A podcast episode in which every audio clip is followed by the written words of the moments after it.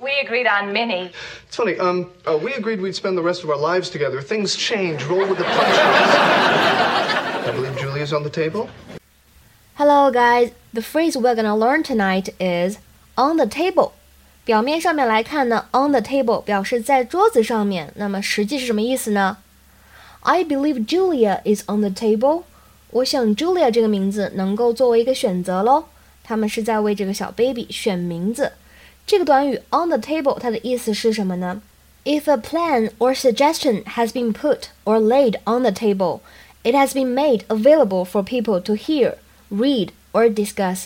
当你说某个东西 on the table 的时候呢，就表示说这个提议啊，可以让大家来讨论一下，看看是否可行。